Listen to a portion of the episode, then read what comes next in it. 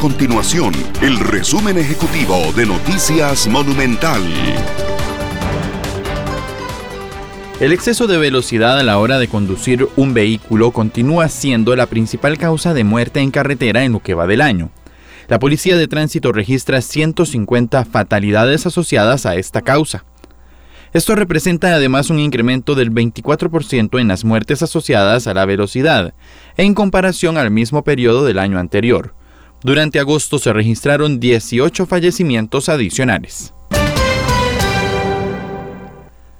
El Instituto Meteorológico Nacional confirmó que la onda tropical número 34 ya llegará al país durante la noche de este martes.